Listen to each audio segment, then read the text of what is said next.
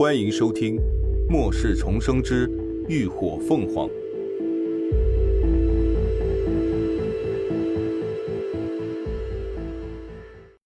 第三十八集《人间地狱》。林鸾将车窗都锁紧，没有下去掺和。人群里很快传来了枪声，军方打死了两个激进分子，以儆效尤。却没有想到激发起了民愤，现场犹如炸开了锅一样。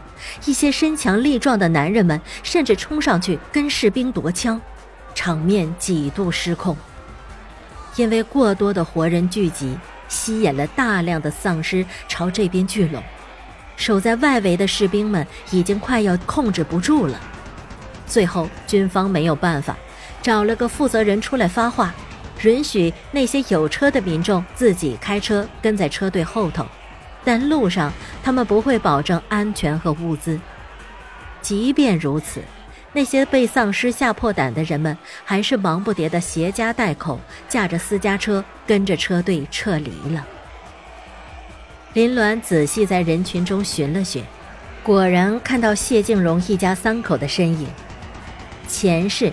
他就是和谢金荣一家驾车撤离的，但很快他们就发现，没有军方的支持，自己带的那点食物和水根本不够支撑到目的地，甚至连汽油都快见底了。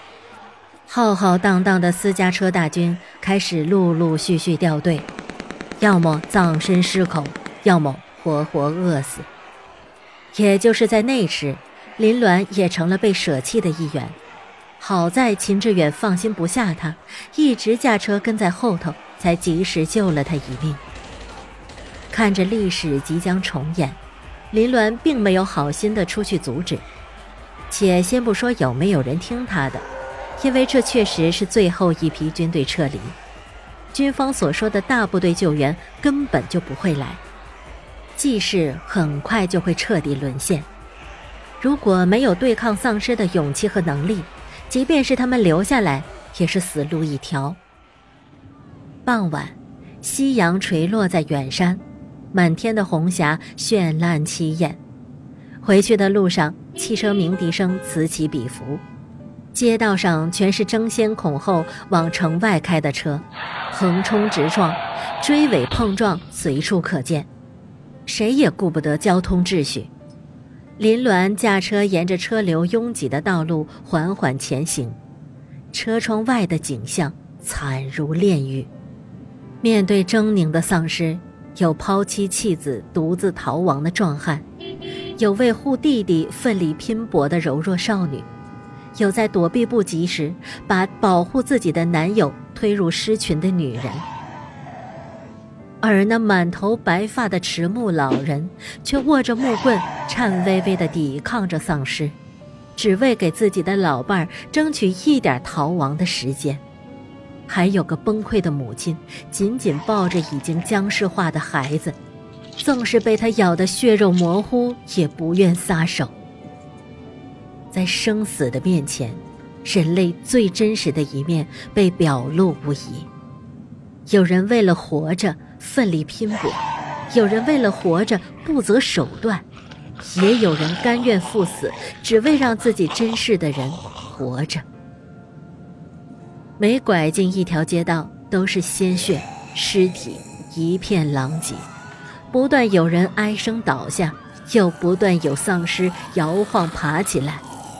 不到一天的时间，昔日繁华美丽的城市已经变得满目苍夷。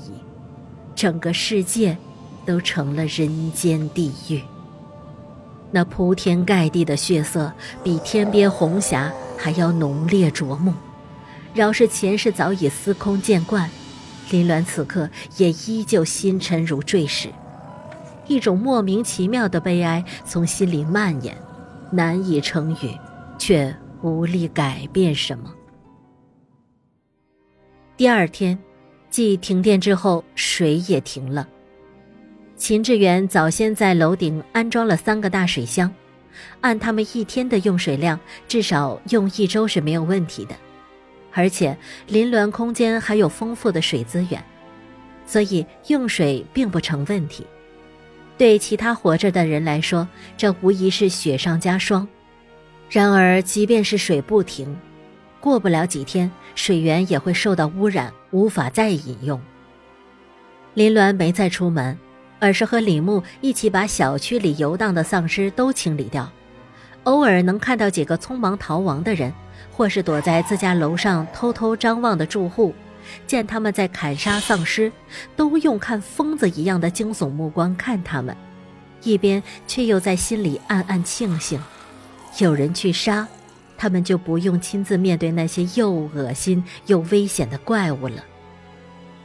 这片小区里基本都是独栋的小别墅，只有两层是八层楼的小洋房。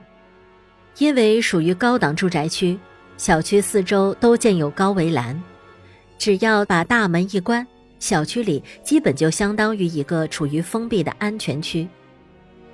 砍杀完小区里的丧尸，林鸾又将尸体全都集中起来，统一运到小区外的路边焚烧。这才九月份，炎热的天气会加速尸体的腐烂，如果随意堆放，那味道绝对不是常人能够忍受的。乐乐是几人中最早清醒过来的，醒来时正是中午，林鸾三人都在客厅吃饭，等听到动静上楼时。乐乐正一手撑着和门框分离的门板，一脸无措。见此情景，除了早已知情的林鸾，另外两个人都是一脸震惊。啊，乐乐，你这是怎么了？怎么把门给拆了？云舒急忙上前，想帮乐乐扶门，却被他一手轻松挪到了一边。三儿，我觉得你可能是买了一扇假门。乐乐尴尬道：“可爱的小脸皱成了一团儿。他明明没有怎么用力呀，怎么门板自个儿就掉了？而且这木门怎么轻的不像话？哎呀，你这孩子把门弄坏了，怎么还胡说？”云舒一边数落自己的女儿，一边关心的上下打量着乐乐。这几天可把他给担心坏了，还好女儿平安无事。没事的，云姨，乐乐应该是突然觉醒了力量型异能，所以把握不好力度。林鸾为他们解释道：“力量型异能。”母女俩对看了一眼，都觉得不可思议。当初网上的帖子他们都看了，确实是有提到末世后人类会觉醒各种异能，但真正发生在自己身上时，还是有些不敢置信。那我现在成大力士了。乐乐用力握了握自己白嫩嫩的小手，只觉得充满了力量。林鸾笑道：“ 是啊，这木门是实木实心的，重量大约在五十公斤左右。你觉得现在拿在手里是什么感觉？”“呃，很轻。”我刚才见着门反锁了，就稍微用了力扯了扯，结果门板就扯下来了。